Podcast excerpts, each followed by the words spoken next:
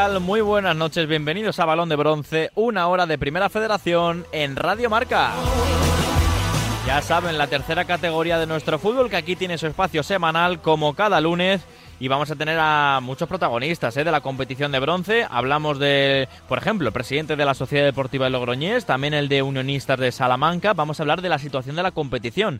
Ya saben que hace unos días sacamos en Marca en Radio Marca la posibilidad más que real de que vuelva esta primera federación a ser la antigua Segunda División B, lo que yo considero, si me permiten la opinión, que sería un error histórico.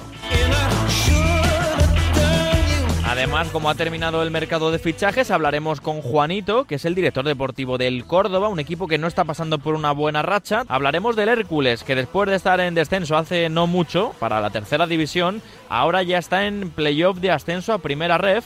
Eh, gracias, entre otras cosas, a su entrenador, Lolo Escobar. Será otro de los invitados del programa. Como siempre tendremos los datos de la jornada de Pedro González y nuestro Diego García, que nos va a traer dos historias de la segunda federación.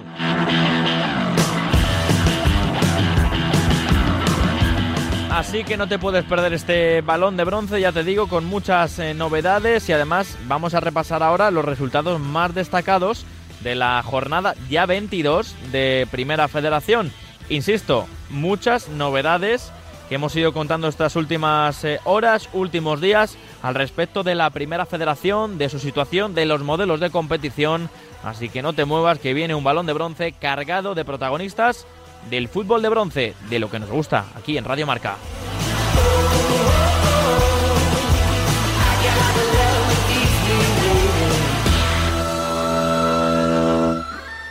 Aquí comienza Balón de Bronce con Rafa Maínez.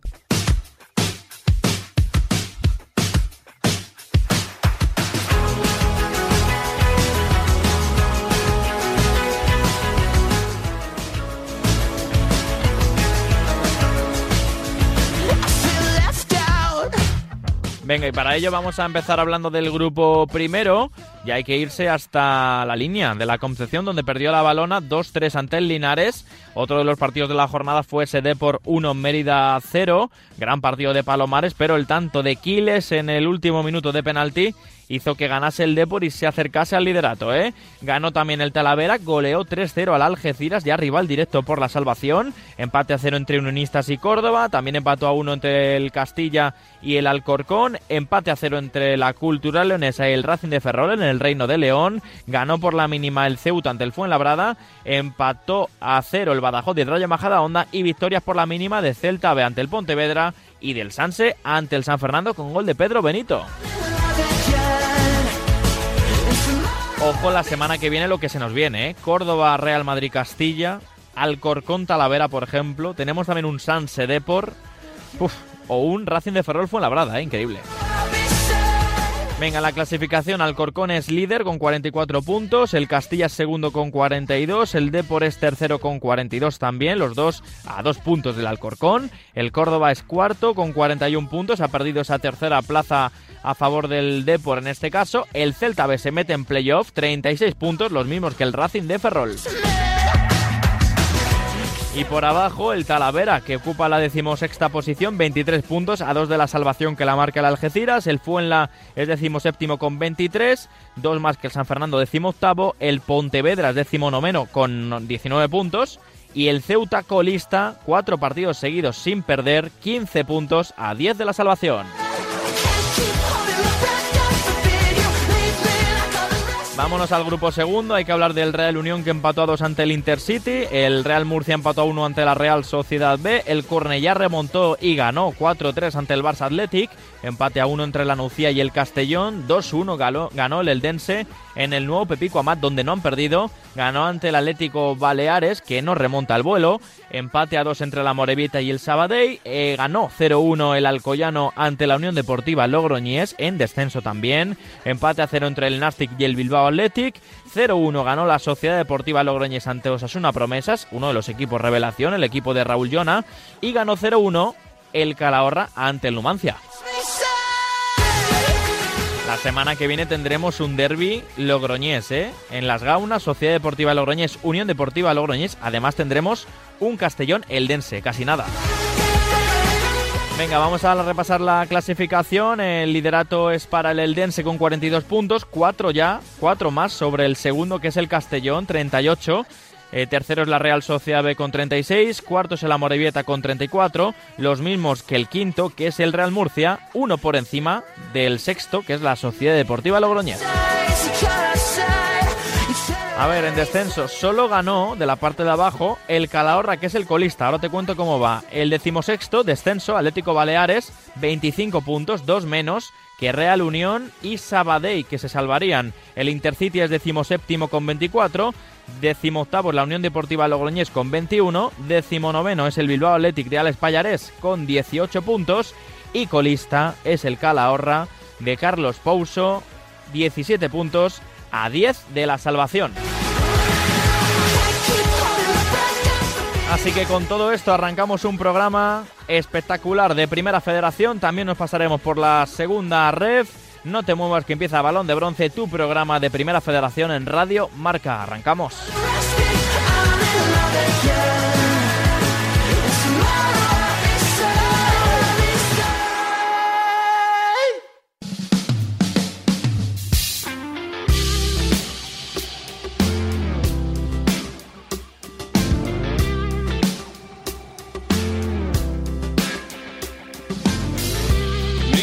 Manera de perder la horizontalidad tranquila, rendida ante el sueño. Misma manera de volver a los aromas conocidos del brillo del cuerpo. Espejo. Venga, y vamos a empezar este balón de bronce en un lunes, eh, bueno, hemos vivido una semana, la semana anterior, bastante movidita, porque mira, justo hace una semana teníamos aquí a tanto al presidente del San Sebastián de los Reyes, em, Javier Gómez, como al presidente del Linares, em, Jesús eh, Medina, y los dos nos hablaban también un poco de la vertiente de, bueno, de, la queja, ¿no? Hacia la federación, hacia eh, pidiendo un poco más de, comunicación en sus casos, eh, entendiendo también que son momentos complicados en lo económico para muchos clubes al hilo también de, la actualidad en la semana, pues el miércoles eh, publicamos, tanto los compañeros del diario AS como aquí en Marca y en Radio Marca, la posibilidad más que real, mm, según nos informaban, de que la segunda B volviese, de que se volviese a la anterior competición. Y claro, eso levantó pues bastantes reacciones en toda la categoría. Este lunes me he querido traer al programa a dos presidentes, sinceramente yo creo que son ejemplo de, gestión en sus clubes. Uno es el de Unionistas, ahora lo presento, y el otro es el de la Sociedad Deportiva Logroñés. Eh, bueno, presidentes que al final suelen tener eh, los pies en la tierra y no digo que el resto no, por supuesto, pero presidentes que suelen llevar equipos muy humildes a competir y a la, buena gestión en la competición. Voy a presentar ya a uno de ellos, que es eh, Eduardo Guerra, presidente de la Sociedad Deportiva Logroñés. ¿Qué tal, presidente?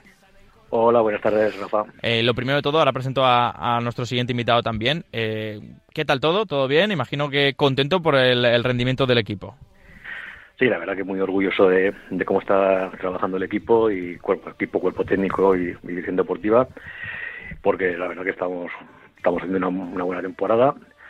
De momento, pero claro, esto aquí es, una competición, es una competición tan tan competida como, como se puede decir que, que pierdes dos partidos seguidos y lo que has hecho pues no vale para nada. O sea que bueno, bueno, con tranquilidad y humildad. De momento, gran rendimiento ¿eh? de la Sociedad Deportiva Logroñés, que está intentando ahí, pues oye, salvarse por supuesto, y por qué no dar a la sorpresa y meterse en playoff. A un puntito tiene la quinta plaza. El otro presidente que nos acompaña, eh, no sé si ya un habitual del programa, pero bueno, suele, suele aparecer de vez en cuando, es Miguel Ángel Sandoval, que es el presidente de Unionistas de Salamanca. ¿Qué tal, presidente? Hola, buenas tardes. Eh, en, vuestro caso, bueno, intentando conseguir la salvación en lo deportivo, grupo primero, ¿no os enfrentáis esta, esta temporada? ¿Cómo, ¿Cómo lleváis un poquito el año, Sando? Bueno, luchando en, el lugar que, que, nos corresponde, al final a, salvar la categoría, que es el, el objetivo de, de Unionistas, y, y darle la enhorabuena a Eduardo por cómo va la SOCI, que la verdad es que nos alegramos muchísimo de su temporada y, y como él dice, no se puede dejar de, de trabajar porque es una categoría muy difícil. Y sobre todo con humildad. Yo creo que sois dos equipos que representáis ese concepto, equipos humildes que han llegado a esta primera federación, oye, y que están demostrando que con gestión, con eh, una buena, digamos, eh, educación económica, ¿no? En cuanto a, en cuanto a sueldos y en cuanto a, a, gastos, y aparte en lo deportivo que la pelotita entra. Eh, pregunta un poco general a los dos. Eh, siendo además dos representantes del fútbol popular, eh, estáis demostrando que se puede sobrevivir en esta categoría. No sé cómo vivís vosotros el tema de lo económico en la competición, Eduardo. Bueno, pues la verdad que se lleva se lleva mal porque bueno, pues al final eh, sí, hay unos sueldos, eh, se están ofreciendo unos sueldos a, en esa categoría que, que entendemos que están muy por encima de las posibilidades de la categoría. Claro, entonces, al final eso no es que nosotros no lo paguemos, por supuesto que no, pero realmente te lleva una inflación de todos los jugadores que lo que el año pasado me costaba X, este año te cuesta un 30% más. Uh -huh. Entonces, claro, nosotros no somos de los que pagamos esas barbaridades, pero sí que nos vemos afectados y perjudicados porque al final todo el conjunto de la categoría sube su coste. Uh -huh. Porque, Sando, unionistas imagino igual, hay guerras económicas que no, no podéis entrar, imagino.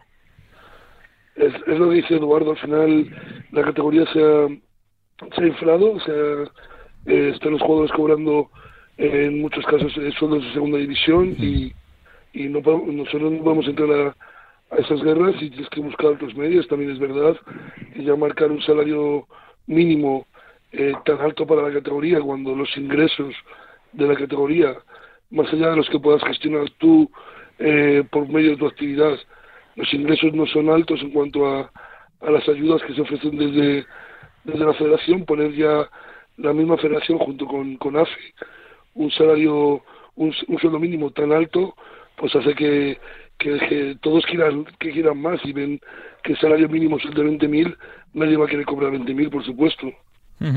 Oye, si tuvieseis delante o pudieseis charlar, eh, no sé si lo habéis hecho recientemente, más allá de en la reunión de hace dos tres semanas, eh, con Luis Rubiales o, o, con Javier Bich, director de la competición, ¿qué, ¿qué, le pediríais? La semana pasada, tanto el presidente del Sanse como el de Linares pedían sobre todo comunicación. ¿Qué, qué podríais pedirle a, al presidente de la federación o a Javier Bich? Bueno, pues yo sí que iría por el mismo camino. Al final, mmm, yo creo que nos sentimos como que estamos en una categoría que no se cuenta con nosotros más que para darnos las cosas ya hechas. Y yo creo que aquí todos somos los eh, beneficiarios de esta, de esta, categoría y los sufridores de esta categoría. Y realmente tienen que saber que los clubes, si nos quejamos es porque tenemos problemas, porque vemos que hay, que hay problemas y que no nos quejamos por, por quejar, ni por pedir más dinero, ni por. Bueno, creemos que, creo que tenemos unas, unas, unas motivaciones que nosotros tenemos cualquier empresa, que se nos trata como cualquier empresa, en, en, tema de seguridad social, hacienda, tenemos unas obligaciones y que luego aparte tenemos unas obligaciones que nos, eh, eh, que nos pone la, la federación, uh -huh. que puede que nos, que nos, nos obliga a incumplir ciertas eh, temas económicos con, con otros estamentos, porque es que mm, al final no dependemos de nosotros mismos porque una empresa dice, bueno, pues tengo que cumplir esto, esto y esto, lo hace, pero es que tú vas, vas obligado para competir en esta federación, en esta categoría, tienes que cumplir unas normas de la federación también, que muchas veces van, te impiden cumplir otras, otras, otras legalidades. ¿Cómo qué? Pues bueno, si, te, si tú no tienes dinero suficiente uh -huh. y lo que tienes que pagar menos de los 20.000 y no te dejan competir, si no pagas a todo el mundo más de 20.000, pues ya estás. Eh, o, o, cumples una o cumples otra. ¿Eso también claro. le ocurre estando a unionistas o en ese caso no, no opina igual? Sí, estamos, está, estoy de acuerdo con, con Eduardo. Al final, creo que lo que necesita la, la categoría es un control económico, porque no se puede permitir que se estén gastando cantidades que sabes que no vas a ingresar. Mm. Y, y sobre todo también que, que estamos en un punto en el que llevamos eh, dos años con la categoría y entramos en ella con unas exigencias mínimas, eh, tanto los estadios, que nosotros lo, lo sufrimos con el césped, eh, tener que cambiar el, el césped a, a, césped natural es un, una inversión que hemos tenido en unionistas muy grande y todavía estamos estamos pagándola y, y todas las exigencias que se han cumplido tanto que se han, que se han hecho como, uh -huh. como los salarios, las luces, el tener una, un, una mínima capacidad del estadio y creo que las exigencias deberían ir más en otra en otra línea, es decir, eh, hay clubes por supuesto que tienen muchísimo potencial y están gastando eh, lo que ingresan, pero cuando el año pasado terminó la temporada y había 18 clubes que no estaban al día de pagos es porque es porque no funciona la categoría en cuanto al control.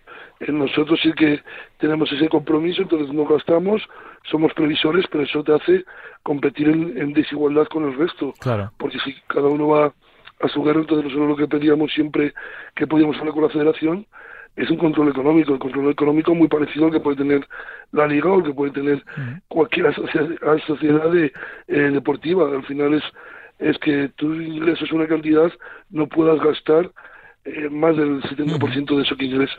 Oye, ¿creéis a veces que... Mm, esta pregunta eh, tengo que hacerla bien porque al final eh, imagino que, que, no en cuanto a pruebas, pero ¿creéis que a veces en comentarios, en a la hora de comunicar, en esto que comentabais en cuanto a las exigencias, ¿creéis que a veces los equipos que sois, no voy a decir más pequeños, pero quizás más humildes, a veces son un, poquito estorbo para la competición que, que se quiere crear actualmente? Pues hombre, nos lo he dicho claramente en alguna asamblea, desde la presidenta de la, de la federación, que el que no pueda cumplir o es que, igual no, no debe de estar ahí. Mi primera, primera reunión en primera red fue esa, mm. donde se nos dijo eso y salí con mi compañero mirándonos y diciendo, joder, parece que aquí sobramos. Cuando realmente no lo hemos ganado en el campo y creo que, bueno, pues ya tras dos años creo que estamos haciendo una labor muy digna mm. y con nuestros recursos que sean pocos, pero no, no somos especialmente, no estamos haciendo especialmente mal. ¿Tando? Eh, tengo otra vez la misma opinión que Eduardo, porque al final, al final es que se ha dicho en, en, en, la asamblea y, y te quedas con esa sensación. Al final, creo que, que los que sobran, tanto en el fútbol, en esta categoría en la que sea, es el, el club que va generando deuda cada año y al final hace peligrar, pues como ha pasado con clubes históricos que desaparezcan y o dejen deudas eh, acumuladas y creo que no se debería permitir el, un año de competición y otro con, con deudas millonarias, en muchos casos eh, con impagos del año anterior que terminan salvando los muebles para poder competir los años siguientes. Creo que, que al final los clubes que quizás no tenemos tanto potencial, pero sí que hacemos las cosas como, como creo que hay que hacer. Es que no es, tampoco es algo eh, siempre decimos que no hay que ponerse medallas, que hacemos simplemente lo que lo que debería ser, lo que corresponde. Eso es lo, que, lo que debería ser. Eh, oye, al hilo de también de la noticia de, de, la semana, es verdad que muchos clubes estáis un poco con, bueno, con los pies en el suelo a la hora de opinar, hasta que la federación no se pronuncie sobre los modelos de competición, sobre una posible vuelta a la antigua Segunda B. Eh, más allá de que podéis decir lo que, lo que queráis y que entiendo esa prudencia, ¿Qué es lo primero que pensasteis al, al ver todo este tipo de noticias eh, relacionadas con la vuelta a la segunda B, Edu? Yo ya no sé qué pensar. Hay momentos que, que lo ves así, lo vuelves a leer dos o tres veces porque quieres las cosas varias veces para ir, porque yo como ya no veo bien por, por los años ya, pues digo, joder, pues igual es que lo he leído mal, pero pero no, no, lo lees dos o tres veces y sí, es, es cierto, la verdad es que son cosas que ya cuando vas a una, a una asamblea y ves una votación que hay que hacerlo al momento, con dos cosas que es que realmente ninguna de las dos se han consultado a ningún club, eh, Claro, tú no puedes ir a votar una cosa que es o muy mala y otra que es malísima, porque al final no son ninguna de las dos lo que necesitamos.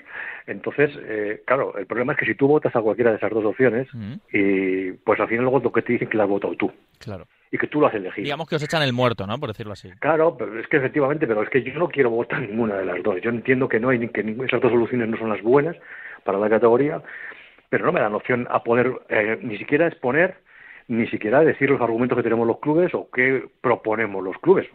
Esto fue al hilo de la, reunión de hace dos semanas, los modelos que os propusieron. En cuanto al control económico, también creo recordar que, que, os faltaron datos para poder votar, ¿no? ¿Es eso? No, es que no tenemos nada, pero es que ahora mismo no sabemos ni lo que vamos a cobrar este año de televisión. Esta temporada aún no lo sabemos. Nos han hecho anticipos, pero yo no sé si a partir de ahora voy a cobrar más, no voy a cobrar más.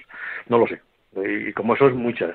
Entonces, tenemos una inseguridad en todo lo que son los ingresos que ese es nuestro problema, uno de los problemas que tenemos, que es que puede que cobres, pero no sabes ni cuánto, ni dónde, ni... Sí, que a la hora de hacer un presupuesto anual, a la hora de hacer una, una, unas cuentas para formar una plantilla, a vosotros dos equipos que no sobra el dinero, ¿no, Sando? Eso hace un poco difícil las cuentas, eh, la subsistencia. ¿En algún momento alguno de vuestros eh, clubes ¿Ha pasado un momento realmente malo? Yo sé que lleváis las cuentas mm, al día, pero, pero realmente algún momento habéis dicho, este año nos va a costar más, este año no llegamos, este año tenemos peligro.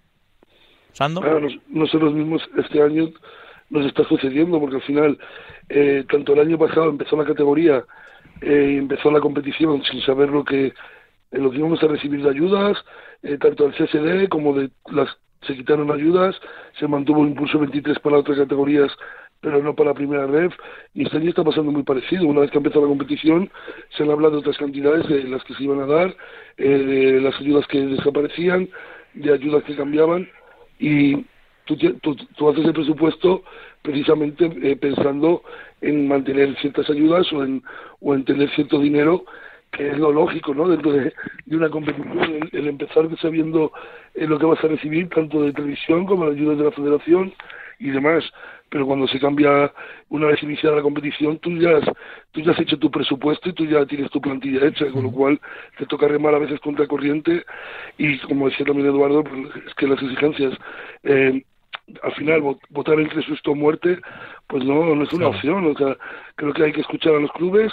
Eh, la mayoría de los clubes eh, pedimos un, control económico, es por algo, es que incluso clubes que se ven en los problemas tienen un control económico porque así al menos saben que, que pueden tener, tener una posibilidad de competir eh, con el resto, de, tanto en mercado como en, como, como en, en, el verde, porque en el verde a pesar de tener poco dinero hemos competido muy bien los dos clubes durante las últimas temporadas pero es verdad que cada año se vuelve más difícil y no puede ser que se, que se haga una, una competición, el salario lo fijen entre el sindicato y el organizador de la competición sin contar con la patronal.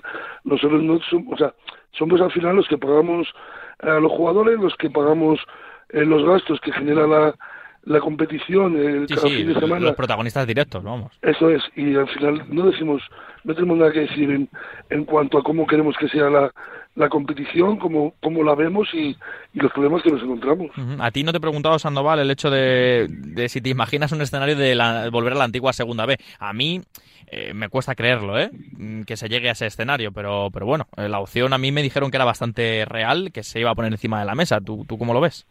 Bueno, yo creo que la primera vez es una competición muy interesante, es muy bonita, creo que, que los equipos que nos hemos visto estos dos años inmersos vemos que es muy diferencial a la, a la antigua Segunda B pero también es verdad que si es el modo de, de conseguir que, que, los clubes no estén eh, eh, endeudados y que conseguir que, que, podamos todos tener una competición en la que sabemos cómo van las bases de competición antes de, empezar, pues, eh, pues tendremos que volver a la segunda B. Cierto es que al final, pues en la segunda B, pues como pasaba antes, si lo que se busca es que cada uno haga lo que quiera, es lo mejor en la segunda B. Incluso la tercera división era mucho mejor. Creo que todos los grupos inversores ninguno ninguno raro entra en segunda división, que está controlada el control económico en las cuentas. Todos entran en tercera tercera división y, y la antigua segunda B. Entonces, lo que quieren es que sigan entrando eh, grupos inversores, desaparezcan clubes y demás, pues volveremos a la segunda B. Para nosotros los problemas, nosotros entendemos que podemos ser clubes de segunda, con todos los respetos de segunda, de segunda red, podemos serlo, aunque, aunque nuestro trabajo no es ser clubes de segunda división, entendemos que por ingresos podemos ser clubes de segunda red y a lo mejor para nosotros es un alivio el decir, mira, eh, se quita esta competición, que al final cada año hace un sobreesfuerzo para que al final no económicamente no rinda, porque ya no buscas el rendimiento, sino al menos no perder dinero. Pues, eh, presidentes, que ha sido un placer teneros por aquí. Otro día nos emplazamos para hablar un poquito más de fútbol, pero bueno, la actualidad ya sabéis que, de momento va por aquí, desgraciadamente. Así que nada, mucha suerte para vuestros clubes, Unionistas y Sociedad Deportiva Logroñés. Buen derby, tenéis en las gaunas en unos días, Eduardo. Así que bueno, mucha suerte a los dos en, vuestra próxima jornada y en la temporada, ¿vale? Venga, muchas gracias, Rafa. Un abrazo, hasta luego. Muchas gracias. Hasta luego.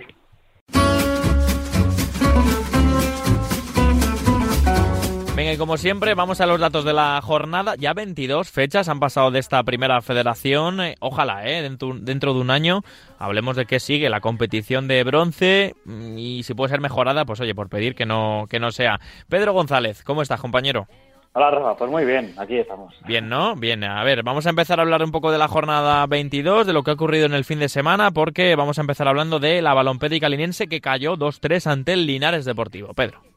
Sí, con un Alex Hankris que suma seis asistencias que damos de temporada y ha participado en siete de los últimos ocho, bueno, en siete de los últimos ocho partidos en el que Linares hizo gol. Y la balona que no perdía en casa marcando dos goles desde hace casi, casi seis años, en noviembre del año 2016, 2-5 contra el Mérida. Venga, saltamos al grupo segundo porque hay que hablar del empate a dos entre el Real Unión de Irún y el Intercity. Sí, el Real Unión que no marcaba en una primera parte desde el 9 de octubre hasta la jornada pasada y lleva dos jornadas consecutivas consiguiendo en ese periodo. Y Miku, que es el segundo jugador que menos tiempo transcurrió entre que salió sustituyendo a un jugador Mm. y se marchó sustituido en primera federación. Fueron 5 minutos y 37 segundos detrás de Viaviani, que lo hizo la temporada pasada Sí. en 5 minutos contra el Sabadell. Le mandamos un abrazo a Miku que se lesionó en ese primer partido con el Intercity. Le mandamos un, un abrazo al delantero venezolano. Victoria por la mínima, aunque pudo ser mayor, eh, del Deportivo de La Coruña en Riazor 1-0 ante el Mérida. Sí, desde que Percan con la Culto marca en Riazor hace 12, dos meses y medio, ningún otro jugador visitante lo ha conseguido. Ya son cinco partidos locales sin encajar. Con Alberto Quiles, que ya suma, Sí. eh, eh, bueno, que lleva ya, eh, es las relatas de la temporada y, y es el máximo goleador histórico con 28 goles. Vale. Eh, 4-3 ganó el Cornellá remontando ante el Barça Athletic. Sí, la Unión Esportiva Cornella que anotó en este partido el 24% de los goles que había anotado en las 21 jornadas anteriores. Y Stanis, que suma su tercer gol esta temporada, y los tres han sido además para romper el 0-0 inicial y antes del minuto 12. Vale. Eh, goleada del Talavera en el Municipal El Prado, el equipo de Pedro Díaz que se acerca a la salvación 3-0 ganó ante el Algeciras. Sí, y que no recibe un gol en el Prado desde el 6 de noviembre. Ya son seis partidos sin, sin encajar. Que en las 11 primeras jornadas sumó un punto y encajó 25 goles. Y en las 11 siguientes sumó 22 puntos y solo 5 goles encajados. Impresionante, ¿eh? Impresionante el dato del, del Talavera, bueno, de los datos del Talavera que está luchando por salvarse. El Real Murcia empató a uno en casa, grupo segundo, ante la Real Sociedad B. Sí, con Alberto Toriz que anota en su debut en primera federación con el Real Murcia. Y la Real B que ha sumado 8 puntos gracias a goles a partir del minuto 85. ¿Vale? Empate a cero entre la Cultun, el Reino de León y el Racing de Ferrol. Sí, con un Salvi y Gazaniga que junto a Guille Vallejo son los porteros de primera federación con más porterías a hacer esta temporada. Llevan 10 los tres porteros. Y un Racing de Ferrol que ha sumado 5 de sus últimos 21 puntos fuera de casa. La Nucía empató a uno, también ante el Castellón. Se adelantó el equipo Redut con tanto de Manu Sánchez, ya llevaba bastantes.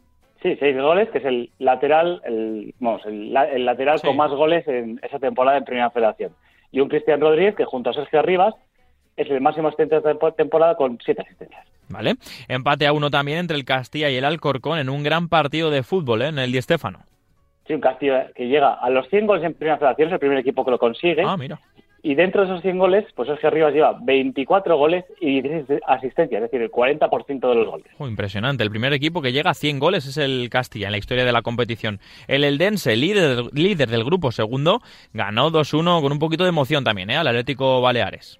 Sí, visto en casa, con 7 victorias y 4 empates, y es el equipo al que más penaltis le han, pe- le han pitado a favor esta temporada, con, con 6 penaltis. Vale. Y un Dani Nieto que tardó 22 minutos en anotar en su debut con Atlético Baleares. Empate sin goles entre Unionistas de Salamanca y el Córdoba. Sí, un Córdoba que lleva 407 minutos, incluyendo descuentos, sin anotar un gol, y no estaba cuatro jornadas consecutivas sin marcar desde mayo del 2015, cuando disputaba la primera división. Estuvo seis jornadas eh, en aquella época. ¿Vale? El Amorebieta empató a dos ante el Sábado con un gol, bueno, golazo sobre la bocina de Alex Gualda. Sí, además, los dos últimos goles de Alex Walda han sido a partir del minuto 90 Mm. y les ha servido además para sumar tres puntos. Además que el Sabadell es el equipo con más goles de falta directa esta temporada con tres y desde el inicio de la competición con cuatro. Y además que los cuatro con cuatro goleadores diferentes. ¿Vale? Menuda victoria, ¿eh? Del Ceuta 1-0 en el Alfonso Murube ante el Fuenlabrada que está en descenso. Sí, además un Ceuta que ha marcado en 10 de sus 11 partidos en casa y es la primera vez que no reciben el Murube. Ah, Y, y son cuatro jornadas sin perder, 8 de 12 puntos, y en las 18 jornadas anteriores había sumado 7. Cómo está mejorando la dinámica también con José Juan Romero, del entrenador del Ceuta. A ver, el que también está en descenso es la Unión Deportiva Logroñés. Perdió otra vez en casa en las Gaunas 0-1, 0-1 ante el Alcoyano. Y haciendo historia, pero versión negativa, porque son Sí. 13 partidos sin ganar de la UDL. Es la primera vez en la historia que ocurre eso, que están 13 partidos sin ganar en una misma temporada. Y es la- el peor arranque en casa, en las Gaunas, de la Unión Deportiva Logroñés en su historia también, ya que suma 9 puntos en los 11 partidos disputados. Qué pena, qué pena la racha de la Unión Deportiva Logroñés. Eh, ganó 1-0 otro de los equipos revelación, este es, en este caso es el Celta de Vigo B. Ganó 1-0 en Balaídos ante el Pontevedra. con 19 de los últimos 21 puntos, el mejor equipo de la categoría las últimas 12 jornadas con 26 puntos, y el lateral juvenil Javier Rodríguez que ha disputado, fíjate, 5 partidos en primera federación, pero es que ya lleva 3 goles y 2 asistencias. Madre mía, no sé si mejora lo de Lucas Pérez, no, no, porque no llega, no llega a cuatro goles. Bueno, no sé la cuenta cómo estaba. 4 goles lleva, sí. Cuatro goles, ¿no? Vale. Eh, empate a cero entre el Nastic y el Bilbao Athletic. Eh, el Nasti que no pataba a cero en dos partidos seguidos en casa desde enero del año 2011 en segunda división, y el Bilbao que no dejaba su portería a cero fuera de casa desde el mes de octubre. Venga, hay un par de detallitos también de otro empate a cero. Fue en el nuevo Vivero, 0-0 ante el Rayo Majadahonda. Seis jornadas sin perder del Badajoz, dos victorias y cuatro empates, y el Rayo Majadahonda que ha sumado en seis de las últimas siete jornadas. Vale, y victoria por la mínima en mata piñonera del Sanse, gol de Pedro Benito ante el San Fernando.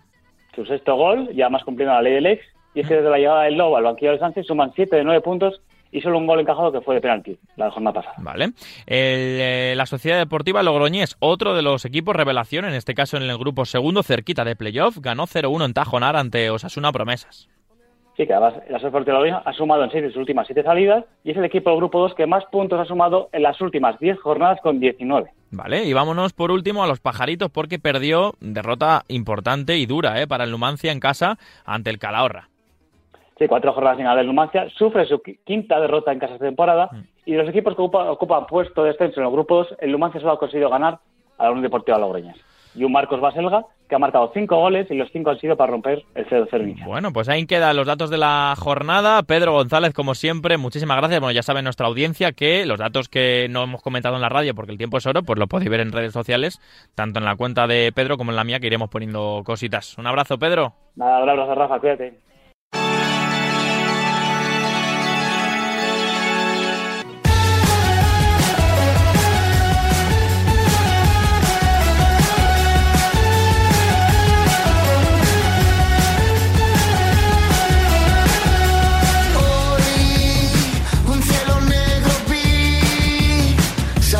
Imposible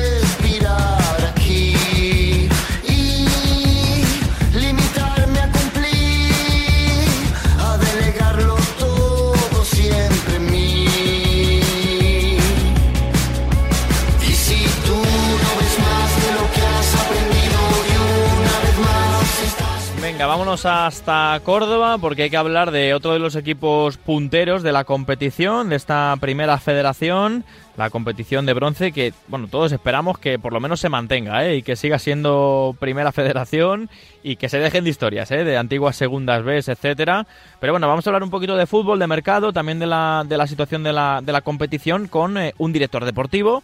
Eh, bueno, ha terminado hace nada el mercado de fichajes de invierno y hay que hablar con el, directivo, el director deportivo del Córdoba. Ahora está pasando por una mala racha deportiva, pero bueno, tras los refuerzos de invierno y bueno, sigue teniendo un buen equipo. Es verdad que la competencia es feroz y pese a ello, pese a esa mala racha, todavía, bueno, está a nada del, del líder que es el Alcorcón. Tres puntitos les separan. Ya recibimos en balón de bronce a Juanito, que es su director deportivo. ¿Qué tal? ¿Cómo estás? ¿Qué pasa, Rafa? ¿Cómo estamos? Muy bien, eh, deseando escucharte. Lo primero de todo, ¿qué tal, ¿qué tal estás tú? Ya un poco más tranquilo después del mercado de, fichajes, llamadas, reuniones, etcétera, ¿no? Sí, tranquilo en cuanto a- al trabajo de, de fichaje, pero pero bueno, siempre con el gusanillo de, la competición, ¿no? Porque al final se trabaja un poco también en el día a día y, y como tú has dicho, estamos pasando por una, una, mala, una mala racha en cuanto a resultados y sobre todo también ahora en cuanto a juego, porque a, a mí lo que más me preocupaba eh, antes eh, era que, que, bueno, es verdad que no estábamos consiguiendo lo- los puntos, pero el equipo más o menos pues tenía una línea reconocible de juego, pero sin embargo en las tres últimas jornadas sí que nos ha faltado algo de, de fluidez y es verdad que hemos mejorado algo en el último partido, pero no lo suficiente para, para ver a ese Córdoba reconocible que, que antes sí veíamos. ¿no? Eh, si mira uno la clasificación, eh, digamos que es mejor que las sensaciones, porque ha coincidido pues una racha de cuatro empates seguidos del Castilla, tres partidos sin ganar del Alcorcón. Es verdad que esto ha coincidido con el resurgir del Depor, también del Celta B, pero bueno, quizás se empezó, bueno, se empezó el año bien con una victoria, pero este mes de enero, sea por el mercado o sea por lo que sea, quizás es para olvidar, ¿no? Este, este mes de enero. Sí, sí, hombre, todo, todo- todos los equipos pasan por malas rachas y nos está tocando ahora a nosotros. Eh, recordamos que, que al principio fue el Depor, el que no, no estaba bien, luego también fue el Alcorcón. Eh, el único que se ha mantenido con una línea regular creo que ha sido el Madrid-Castilla, que es el equipo que, que menos partidos ha perdido y es verdad que es el, el más, el más regular. Eh, nosotros, pues sí, ahora mismo en esta racha que empezó un poquito antes de, de enero, sí que sí la estamos sufriendo y, y, sin embargo, bueno, se achaca mucho a- al mercado, pero bueno, creo que ha sido también que se ha juntado todo, ¿no? Eh, Esto del mercado influye porque mm, date cuenta que nosotros hemos hecho seis incorporaciones y hemos dado seis bajas y, y eso es demasiado, ¿no? Para un equipo que, que aspira a estar arriba. Yo si hubiese podido, me hubiese ahorrado hacer alguna, pero es verdad que que al fin y al cabo eran situaciones forzadas y, y luego si miramos a largo plazo ah, creo que el equipo se, fue- se puede beneficiar, pero en el corto sí que estamos sufriendo esas heridas de, de los cambios de repentinos. Ya sé que lo voy a resumir todo en la pregunta una nota, pero ¿qué le pones al, al mercado de fichajes tú como director deportivo? Bueno, no, no sé de poner nota, porque las notas hay que ponerla a final de curso, pero sí que es verdad que, que, bueno, que sí me ha sorprendido que, que no solo nosotros, sino que muchos equipos se, ha- se han reforzado, han intentado, pues, bueno, buscar eh, muchas más incorporaciones de las que son habituales en este, este mercado que siempre es extraño, el, el de invierno, pues siempre digo que no que es un mercado cerrado, no es un mercado abierto, ya que los jugadores, la mayoría de ellos, pues están con contrato y son situaciones que no, no son fáciles de, de encontrar o, o de reforzar para el equipo y, y, bueno, al final te tienes que adaptar un poco a, a todas las circunstancias, pero hemos visto sobre todo que a raíz de que el Deportivo La Coruña firmó a, a Lucas, ¿no? Pues, pues bueno, todos todos nos pusimos un poquito la las orejas, pues bueno, eh, boca arriba porque estábamos todos pendientes de que al final, bueno, firmaban un, un jugador de primera división que evidentemente Y además venía en les forma y jugando, ¿eh? Y les va a dar mucho. Mm, Sí, que- sí, en el Cádiz, en el Cádiz era titular, venía de, de marcar en el último partido, pero bueno, eso lo puede hacer el Depor porque evidentemente pues tiene todo lo que tiene, ¿no? Una masa social importante, una afición, un equipo que, que yo siempre he dicho es el favorito, es, que normal, es que si, si no lo es con, con este equipo No, que, claro, que claro. tiene, ¿quién, quién lo va a hacer? Lo que pasa es que luego al final todos luchamos y siempre siempre es difícil para, para todos. Oye, se ha guardado bastante silencio general a raíz de también las noticias que, que hemos ido dando la semana pasada sobre la competición. Es verdad que hasta que no se pronuncie la, la federación, yo entiendo que sea un poco difícil mm, opinar. Pero bueno, ¿qué, qué te pareció la semana pasada cuando empezó a salir un poco todo de, de la posibilidad más que real de que se vuelva a la antigua segunda B? Eh, no, no sé qué es lo que se te pasó por la cabeza, Juan. Bueno, pues no, no sería bueno, ¿no? No sería bueno porque después de, de estos años, desde que empezó el COVID y todo, y todo lo que se ha montado y, y lo bonita que es la, la primera fe- federación, ¿no? Porque creo que, que al final es bonita, es competitiva, es lo estamos viendo en ambos grupos, ¿no? Como cua- cualquier equipo pues pues puede ganar cualquiera, se parece mucho a, a una segunda división, evidentemente salvando la, Mm. las distancias y las diferencias, pero todo tiende por el tema económico a que tenga que haber alguna reestructuración de algún modo. Eso prácticamente es seguro porque, porque es casi imposible que una competición con 40 equipos y, y con el presupuesto que se maneja y los ingresos que hay y, lo que pueden dar al fin y al cabo las televisiones, pues, pues pueda, pueda sostenerse o tendrán que bajar los sueldos, tendrá que haber alguna manera de que de que los ingresos y los gastos sean sean iguales, ¿no? A mí se me ocurre más la fórmula de que al final sí sí se mantenga la primera federación, pero a lo mejor llegando con un solo grupo, a lo mejor siendo un poquito más grande en vez de 20, 24, como puede Claro. ser la lo que lo que es la League One, ¿no? En, en Inglaterra, algo así parecido, porque claro, el reparto entre 24 no es lo mismo que el reparto entre, entre 40. ¿no? Oye, además, eh, quiero preguntarte, porque como tú eres un director deportivo de un equipo que tiene, digamos, ese potencial también en cuanto a infraestructura, en cuanto a lo económico, en comparación con otros equipos que quizás son más, más humildes, ¿qué te parecen los sueldos que se están pagando? No sé si alguna vez lo hemos llegado a hablar a principio de temporada, pero, pero bueno, muchos equipos quizás con menos solera histórica que el Córdoba, eh, o menos músculo, eh, se quejan tímidamente de, los grandes sueldos que hay, que hay una, digamos, una guerra económica a la hora de fichar, que, que hay una descompensación en la categoría. ¿Tú cómo ves todo, todo lo que se está inflando la burbuja de los sueldos en esta competición? Hombre, hemos notado eso, hemos notado que al final el mercado se ha inflado, ¿no? Y sobre todo porque hay una serie de equipos que sin tener, pues bueno, una estructura fuerte o una afición detrás o, algo que, que al final los sostenga en el tiempo, pues bueno, eh, apuestan, apuestan fuerte para, por, por contratar una serie de jugadores, pero claro, luego puede estar el, problema de que no salga bien, que la competición no, no esté donde tú quieras y, y esos equipos pues pues bueno, no parece que no pasa nada si luego desaparecen o, o no pagan, ¿no? Pero, pero bueno, afecta un poco a todos en el sentido de que de que al final los que tenemos un presupuesto, pues intentamos regirnos a ello y, y es evidente que, que, bueno, nosotros tenemos eh, toda una estructura, una afición importante, más de 13.000 socios y todo ese respaldo, aún así, el Córdoba es deficitario, ¿no? Porque date cuenta que, aquí hay que mantener pues, bueno, un B fuerte, un femenino, genuine, eh, toda la cantera, toda la estructura que,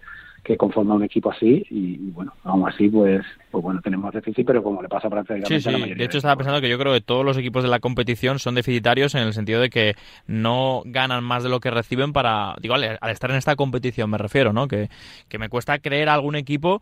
No digo que tenga deuda, ¿eh? digo que, que tenga más beneficios que, que gasto en este, en este ingresos que gasto. Sí, Me cuesta, me cuesta. tiene que ser a lo mejor porque, porque bueno, entres en Copa del Rey, recibes Claro, un claro, por algo atípico, Un ¿eh? ingreso Sí. extraordinario, sí. Mm. Tiene que tener un ingreso extraordinario y bueno, no, a todos nos puede pasar, ¿no? Que a lo mejor cuando hay un playoff con una taquilla Sí. o dos, pues bueno, puedas compensar eso, pero que al fin y al cabo las cuentas, las cuentas están hechas un poco para, para ingresos ordinarios y lo extraordinario sigue, sigue siendo extraordinario. Por eso te digo que al final es, es normal que, que, bueno, que cada uno sigamos unas pautas y, y es evidente que, que tarde o temprano llegará ese control económico, pero bueno, a, a día de hoy hay que competir eh, en desigualdad. Oye, la última pregunta, quizás yo creo la más difícil. Eh, el aficionado del Córdoba al final ya no sabe un poco a dónde mirar, que si al juego, al resultado, al banquillo directamente. Yo sé que Germán Crespo es una persona muy querida allí. ¿Cómo está la situación con él? No sé si el club eh, tiene máxima confianza. Este fin de semana recibís al Castilla. Un mal, res- un mal resultado puede hacer que llegue una destitución. ¿Cómo está un poquito esa situación? Yo sé que es difícil, Juan, de responder, pero, pero eh, bueno, visto No, la no, racha. eh, para, para, para mí es fácil, no hay no, no hay duda ¿no? en torno a- al entrenador y tiene todavía un- bastante crédito, lo que sí es verdad que, que necesitamos recuperar un poco, Sí. yo siempre hablo del juego, ¿no? yo siempre he dicho y cuando he estado hablando con diversos medios de comunicación que a mí siempre me preocupa mucho el juego porque creo que indirectamente luego afecta a los, eh, Mm. a los resultados. No siempre a veces tiene un juego y, y, y ganas, pero a la larga, cuando vienes de jugar bien, tarde o temprano eh, empiezas a, a sumar la media de puntos que necesitas porque tarde o temprano se va equilibrando. Entonces, lo, lo único que más me preocupa a mí que, que el equipo vaya eh, jugando bien, que, que coja eh, esa forma de jugar que, que tenía antes y ahora, bueno, estamos pasando por, por ese proceso que pasan todos los equipos, pero la confianza en Germán es, es absoluta porque con él lo hemos conseguido. Entonces, Claro. cuando un entrenador bueno tiene esos medios y, y esa co- esa cosa que, que él tiene que, que sacar para, para buscar soluciones eh, evidentemente pues todavía hay mucho crédito como tú has dicho antes eh, estamos a tres puntos de- del líder a un solo punto de Castillo y Depo que son los inmediatos perseguidores y bueno eh, simplemente recuperar sensaciones es verdad que ahora mismo todo pasa un poco por el arcángel no Eh, Hmm. recibimos a a los seis primeros eh, equipos de la competición, quitando al Celta, ¿no? Pues bueno, Sí. tenemos que recibir a Ferrol, Deportivo La Coruña, Castilla, Alcorcón y Cultural, ¿no? O sea que sí, recibimos sí, a que ahí todos va a estar, y- sí, que ahí va a estar. Todo va, todo va a pasar por Sí. el alcance. sí. Eso es, eso es. Pues nada, eh, no sé cuándo me pasaré por allí, pero más pronto que tarde. Así que bueno, mucha suerte. Y, Será- y será ya hablaremos. bienvenido. Ya hablaremos, que tengo muchas ganas de, de veros allí cómo, cómo trabajáis, Juan. Un abrazo grande, ¿vale? Un abrazo, Rafa. Estás escuchando Balón de Bronce con Rafa Maínez. Venga, y nuestro espacio de la segunda federación esta semana va a ser para el Hércules, que están, bueno, de enhorabuena. Es verdad que no se ha conseguido nada, tengamos los pies en el, en el suelo, y seguro que ese es el discurso de nuestro próximo invitado, que es Lolo Escobar, que hace no demasiado llegó a un banquillo, el del Rico Pérez, que bueno, tocaba prácticamente el descenso a tercera división, palabras mayores en un grupo que es verdad que es complicado, de la segunda ref, que es el tercero, pero es que ahora después de una gran racha, el Hércules se ocupa ya puestos de playoff. Insisto, queda mucho. Y bueno, pero la, la gente yo creo que en el Rico Pérez está ilusionada con, con Lolo Escobar, que ya nos escucha. ¿Qué tal, mister? Muy buenas. Hola, buenas noches, Rafa. ¿Qué tal? ¿Cómo estás? Muy bien, eh, oye, enhorabuena por lo que estás consiguiendo por ahora en el Hércules, pero es eso, ¿no? Por mucho que la gente esté ilusionada, eh, al final pies en el suelo, pies en la tierra, ¿no? Sí, eh, pies en el suelo, pies en la tierra y, y no mirar más allá del, del próximo partido porque creo que estamos muy lejos, eh, seguimos estando lejos de todo o cerca de todo según cómo se mire, pero al final tenemos que tener en cuenta que dependemos siempre de que los demás fallen porque por mucho que nosotros ganemos y los demás no fallan, eh, pues no, no, no seguiríamos remontando y no estaríamos en playoff. Entonces, creo que hay que, hay que ser muy conscientes de eso, que, que seguimos dependiendo de que los demás fallen para seguir arañando puntos en la clasificación. Totalmente. Valencia Mestalla, Peña Deportiva, Teruel, Español B, son los equipos que tiene delante el Hércules. Em, ¿Qué diferencias encontraste, mis- mister, entre que llegaste y ahora que la dinámica ha cambiado, lleva cambiando unas semanas? ¿Cuáles las diferencias, imagino que más anímicas, pero también del, del club, del equipo, en, cuanto al juego? ¿Qué, qué diferencias encuentras? Pues la principal eh, diferencia que encuentro es, es la ilusión. Creo que cuando, cuando llegué era un poco las caras y todo y lo que me transmitía la gente había como una negatividad terrible. Y, y bueno, eh, yo es cierto que asumo este, este reto porque no deja de ser un reto complicadísimo coger un equipo en descenso en, en segunda red. Eh, porque creo que, que lo primero que les digo a ellos es que no son tan malos como dice la clasificación, entonces por eso firmo en a partir de ahí, bueno, pues es cierto que se ha dado todo, se, ha dado, se han dado los resultados, se han dado encima resultados que, que, bueno, que parece que une mucho más y hace que la gente coja más confianza que es una remontada como la que hicimos en Sagunto Sí. o como la que hicimos con la con Ibiza. Bueno, están pasando muchas cosas que, que creo que están fortaleciendo a- al grupo y fortaleciendo a, a toda la afición. En cuanto al Hércules, ¿qué simboliza entrenar un equipo histórico? Es verdad que tú estuviste, bueno, aparte de empezar en, en Madrid y en equipos también humildes, eh, también un poco tu carrera la cambia tu paso por Salamanca, donde también el tramo en el que estás es bastante positivo y sobre todo ahí muy querido en, en el Mántico. Ese salto a segunda con el Mirandés. Ahora bajas prácticamente dos categorías, pero vas a un Hércules. ¿Qué simboliza para ti? Bueno, pues para- lo primero era eh, buscar unas sensaciones parecidas a las que encontré en Salamanca, que es ese rincón del mundo al que al que siempre eh, tendré en mi corazón y al que siempre me gustará volver, porque creo que allí eh, creo que todo fue perfecto y, fue, como bien dices, un salto en mi carrera. Eh, buscaba esas sensaciones, buscaba un histórico como como como puede ser el Hércules y, rápidamente en cuanto entras en el José Rico Pérez te das cuenta de, la historia que tiene a sus espaldas. O sea, se respira fútbol, las paredes respiran fútbol, el vestuario respira fútbol y, y- y, bueno, buscaba eso, buscaba eh, pues sinceramente lo que, lo que estoy encontrando, que es eh, una, afición de primera división, una un, club con una historia de primera división y, y bueno, pues intentemos poco a poco pues eh, ir poniendo al Hércules un poco cada vez más arriba en la clasificación y cada vez más cerca de lo que los aficionados creen que merecen. Ujú. ¿Qué te encuentras por la calle, Lolo, cuando la gente te, se cruza contigo en Alicante, que además es una ciudad preciosa? Estuve yo hace poquito. Mm. Eh, cuéntame un poco qué sensaciones te deja la gente, las caras, la afición cuando estás en el Rico Pérez. A ver, la afición es una afición súper exigente, o sea, de hecho eh, es curioso porque eh, te pueden te pueden estar pegando palos y, y, y- y del, joder, una jugada cambiar todo y de repente todo esas son alabanzas y, y bueno, intento estar un poco un poco estable, ya sé cómo funciona mi profesión, sé que pasa de ser un dios a ser un villano en, en un partido y, y bueno, eh, no intento escuchar mucho lo que se dice, ahora la gente está eufórica, intento bajar un poco eso porque creo que realmente creo que no hemos hecho nada y que queda muchísimo por, por andar y que quedan muchos puntos y, y bueno pues percibo ilusión pero yo te digo que, que intento estar bastante estable y ya sé lo que es que te coreen Lolo vete ya y que te digan Lolo quédate entonces intento estar en el medio Pues Lolo Escobar, que nos ha gustado mucho esta mini charla contigo, ya nos emplazaremos para, para otra eh, y bueno, y sobre todo para, para ir a Alicante, tengo que volver para allá para ver a- al Hércules, que cuando estuve fue semana de Copa del Rey y bueno, fue cuando el Intercity jugó allí en el, en el Rico Pérez. Nos alegramos mucho eh, de que te vaya bien y que poco a poco recuperes también sensaciones como, como entrenador después del paso por el Mirandés y mucha suerte, que aquí estaremos para, para contar lo que ocurra de aquí a final de temporada, ¿vale? Muchas gracias Rafa. Un abrazo muy fuerte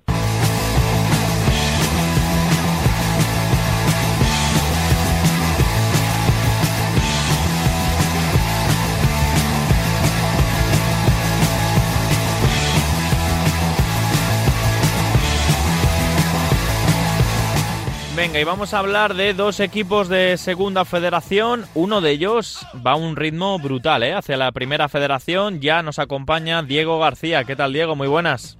Muy buenas noches, Rafa. Pues vamos, vamos a hablar de estas dos historias que tenemos para hoy, que, que también tienen su interés, como todas. Venga, a ver, eh, hablamos primero de la antequera de la 2007-2008, aquel ascenso a Segunda División B. Eh, así es, Rafa. Nunca había estado el eh, Antequera cerca de la segunda división B, puesto que además no había jugado nunca ningún playoff para ascender a dicha categoría. Tras ascender a tercera en la 2005-2006, el equipo se consolidó en la categoría en la 2006-2007, siendo octavo. Para la 2007-2008 que vamos a analizar ahora, Rafa, pues podríamos decir que existían mimbres para hacer algo grande, ¿por qué no? Vale, a ver, eh, jugadores de aquel equipo eh, andaluz que, que, bueno hizo su bueno hizo historia en su en su club porque fue su mejor su mejor año. Y son tres nombres, Rafa, los que vamos a destacar que tuvieron un papel relevante en la consecución del ascenso. El primero de ellos es Jorge Ruiz, lateral que tenía algo de experiencia en segunda división, puesto que jugó tres partidos con el Levante en la 2002-2003, pero que había encontrado su sitio, digamos, en segunda B al competir con el Melilla y el Écija antes de fichar por el Antequera. En segunda instancia destacamos a Richard, que era un defensa central que solamente pudo competir en segunda B con el Antequera el año posterior al ascenso y que en el eh, bueno en esta 2007-2008 que vamos a analizar demostró ser uno de los defensas más seguros de toda la categoría. En última instancia, José Antonio Pineda, delantero que había jugado previamente en el Antequera Rafa, pero que volvió cedido a mitad de temporada desde el Lucena. Vale, y en cuanto al torneo, ¿cómo le fue al Antequera? Pues hizo una grandísima temporada regular el cuadro malagueño que se hizo, se hizo fuerte en su grupo desde muy temprano y terminó consiguiendo la segunda plaza solamente superado por el Roquetas eh, al sumar 79 puntos en 40 partidos. Además, marcó 64 goles y encajó eh, únicamente 31, menos de un gol por partido. Por entonces, Rafa, la fase de ascenso era diferente a la actual, solo existían dos rondas en ese playoff. En la primera, la Antequera se deshizo del Narón gallego al empatar a cero en eh, Galicia, en la ida, y ganar con contundencia 4-1 en el partido de vuelta. ¿Contra quién iba a jugar la final? Pues contra el Caravaca murciano que venía, ojo Rafa, de eliminar al mismísimo Real Oviedo, ¿eh? o sea, era un eh, rival realmente complicado y además había conseguido eh, eliminar a uno de los gallitos de la categoría. En la ida disputada en Caravaca, el resultado final fue de 0-0. En el partido de vuelta disputado en Antequera, se adelantaron los murcianos, lo que obligaba a la Antequera a marcar dos goles. Y bueno, pues tras el descanso llegó el milagro, marcó Richard eh, para establecer el empate y después fue Pineda el que anotó el gol del ascenso, el 2-1 a pase de Jorge Ruiz, los tres eh, protagonistas que hemos destacado. A ver, ¿y luego cómo le fue al, al Antequera? ¿Qué consecuencias tuvo aquel, aquel ascenso?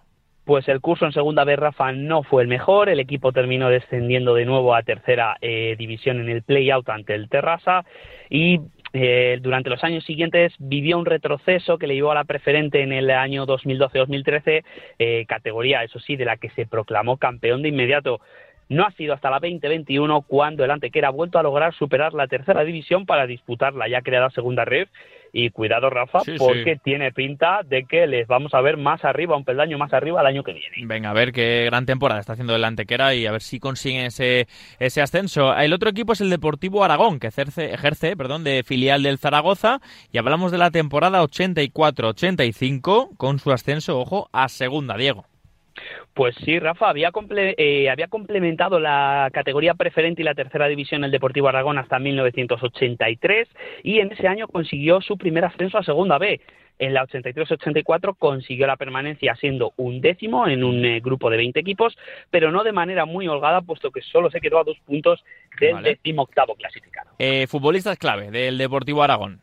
Dos nombres propios, Rafa. Roberto Elvira, eh, máximo goleador del equipo con 17 dianas, consiguió 16 goles el curso siguiente en segunda división y fichó por el eh, Zaragoza, con el que compitió en primera en 1988. Eh, fichó por Osasuna, que también disputaba por aquel entonces la máxima categoría del fútbol nacional. En segunda instancia, Narcís Juliá, un central que el año siguiente ya estaba jugando con el primer equipo zaragocista, con el que estuvo hasta 1994 y con el que ganó dos Copas del Rey. Vale. Y en cuanto al torneo, eh, ¿por qué le fue tan bien al, filial aragonés? Eh, hablábamos de un grupo de 20 equipos, Rafa, de los cuales dos ascendían directamente a segunda. El eh, Deportivo Aragón tuvo un buen inicio de competición, ganando seis de sus primeros 12 partidos y empatando otros cuatro, sumando 16 puntos, situándose tercero, empatado con el Binefar y a un punto del Sestao.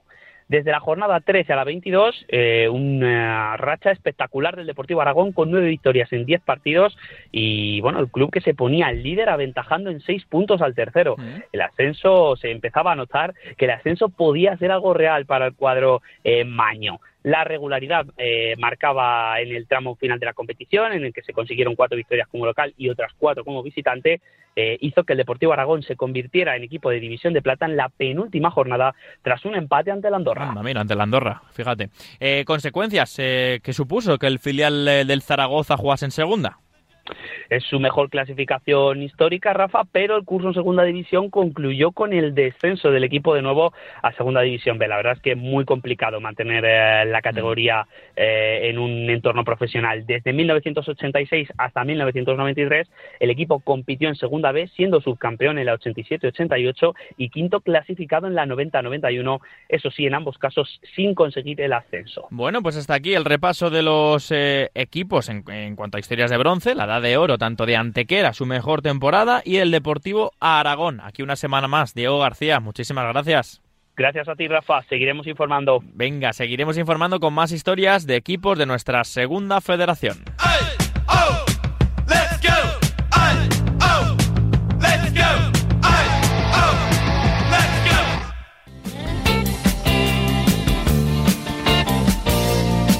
Pues toca despedir otro balón de bronce más. Gracias, como siempre, como siempre, gracias infinitas a todos los que estáis ahí apoyando al otro lado de la radio, del podcast, de redes sociales, que sois el motor de verdad de esta de este programa y de nuestro trabajo con el fútbol modesto y también con el fútbol, bueno, cada vez más profesional. Por eso intentaremos luchar porque la Primera Federación cada vez, cada año, sea más profesional. Y aquí daremos voz a los protagonistas de la categoría de bronce.